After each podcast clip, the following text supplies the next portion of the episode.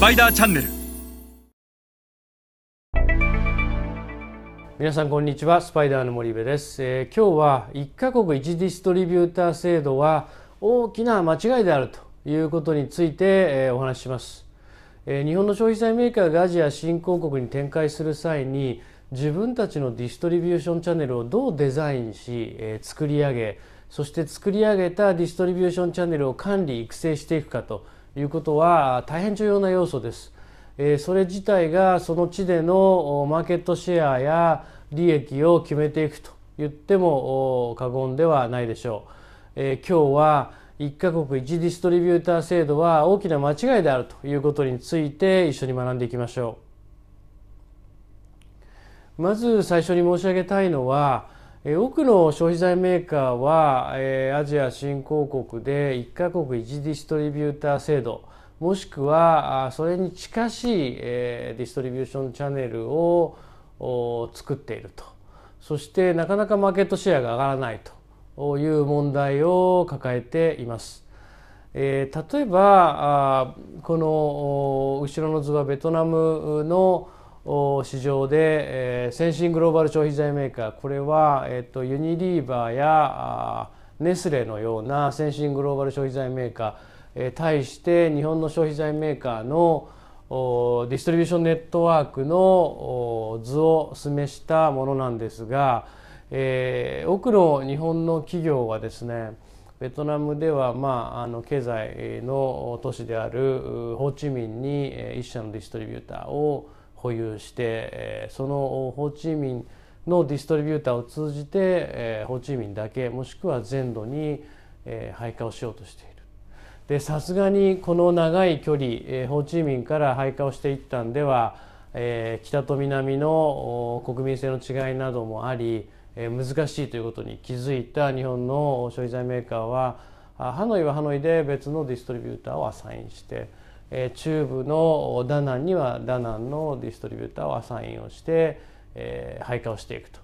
いうことに徐々になりつつあります。ただそれでも3社ぐらいのディストリビューターしか使っていない一方でネスレやユニリーバーのような先進的なグローバル消費財メーカーはこのベトナムの地で大中小合わせて150前後のディストリビューターを使っているとで、えー多いところでは250社のディストリビューターを使っている会社もある。そして、えーきめ細かな配下をしていると。なぜこれだけ多くのディストリビューターを使うのか。その理由はえーベトナムというのは、えー近代小売というのはわずか1300店舗しかない。対して伝統小売が50万店あってうち30万店は食品が置けるような伝統小売であると。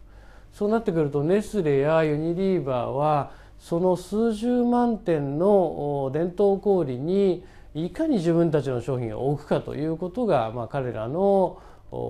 最重要項目でありそれを実現するためにはやっぱり複数のディストリビューターを使ったディストリビューションチャンネルが必要になると。したがって、えー高いマーケットシェア大きな利益を得るためには、えーこの形態というのは必然的なことである。対して日本の消費財メーカーはなかなかそれだけ多くのディストリビューションネットワークを持つことができない管理が大変であるともしくは、えー管理が大変であるっていうことを以前にそれだけ多くのディストリビューターを持たないと伝統小売が取れないということにすら気づいてないメーカーもある。でこれは B2B で言っても一緒で一カ国一ディストリビューターなんていうのはほとんど通用しない。え B2B の世界でも用途別にディストリビューターっていうのは強い弱いがあると。え B2B の場合はおそらく4つぐらいの用途をターゲットに、え攻めていくわけですけども A 用途には強くても B 用途には弱いとか C 用途に強くても D 用途には弱いというようなディストリビューターたくさんあるのでやっぱり用途別に、え複数のディストリビューターを B2B のメーカーであっても使わないといけない。したがってこの1カ国1ディストリビューター制度とか1カ国1代理店制度というのはあその国で高いマーケットシェアを取っていこうと。するんであればあ絶対的に間違いであると。輸出ビジネスでえ港から輸出をしてもう後のことは知りませんと。勝手にやってくれと。輸出だけは伸びてたらいいんだという昔の時代のえー海外ビジネスグローバルビジネスでは1カ国1代理店制度や1カ国1ディストリビューター制度は良かったでしょうと。